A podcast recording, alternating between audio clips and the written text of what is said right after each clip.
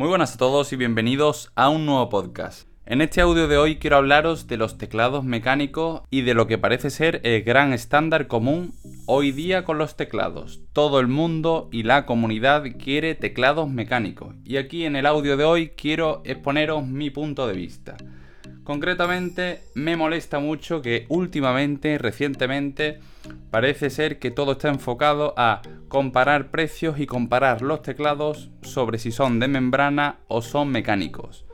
Si te gastas más de 20 euros en un teclado de membrana, tienes que pasarte directamente a un mecánico. Si te gastas 60-80 euros en un teclado de membrana, estás tirando el dinero. Tienes que comprártelo mecánico. Y aquí lanzo yo la pregunta. ¿Por qué? Los teclados mecánicos se hicieron para diferenciarse de los teclados de membrana. Sí que es verdad que son muy personalizables, tienen mejor recambio, ya que se puede cambiar tecla a tecla por el tema de los switches tenemos infinidad de switches en teclados mecánicos, como son los rojos, los marrones, los azules, etc. Cada uno de esos switches están pensados para una actividad en concreto, unos más para el gaming, otros más para redactores, cada uno en su onda, digamos. Unos son más ruidosos que otros, etc. Pero aquí viene la reflexión, los teclados de membrana también han evolucionado mucho.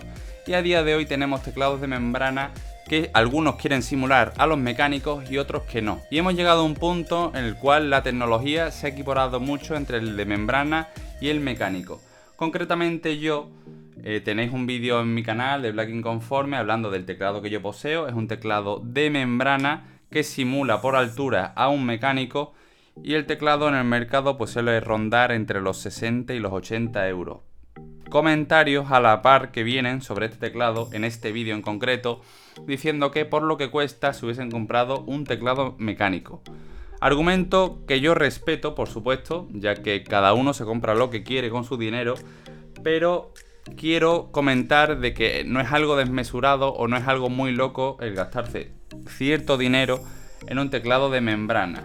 ¿Por qué? Porque son teclados muy cómodos también. Es un teclado que yo en mi experiencia personal os puedo decir que es bastante ligero, eh, tiene una buena estética, tiene una buena iluminación RGB, al igual que lo tenemos en los teclados mecánicos.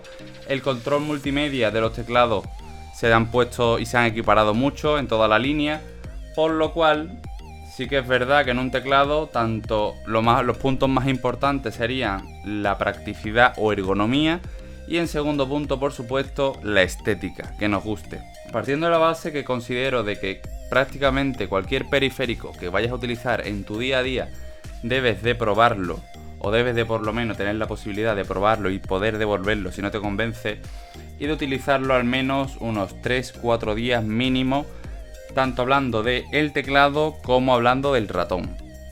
¿Por qué? Porque ha habido, yo he tenido teclados, he probado varios teclados, tanto mecánicos como membrana. El último fue un teclado mecánico que el primer día, pues bueno, te notas un poco raro, pero piensas que te puedes adaptar y demás, hasta que te das cuenta de que no te acaba de convencer o directamente no te quieres adaptar. Cosa que, por ejemplo, cuando probé mi teclado de membrana de SteelSeries, pues me encantó porque me adapté rápidamente a lo que es el teclado.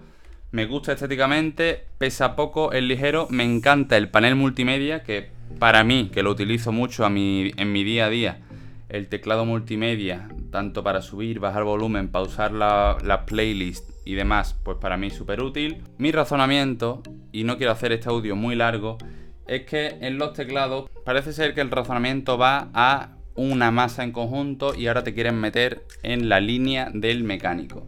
Yo os digo que compréis el que os guste, que lo probéis.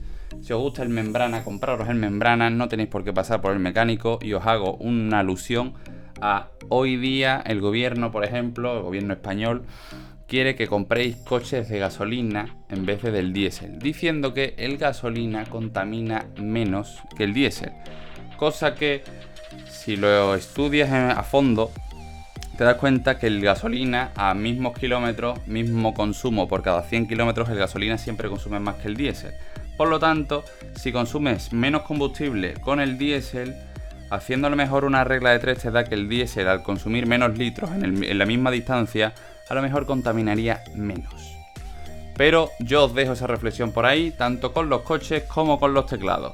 Espero que os haya servido, que os dé que pensar, así que un abrazo y os espero en el próximo podcast. Un saludo.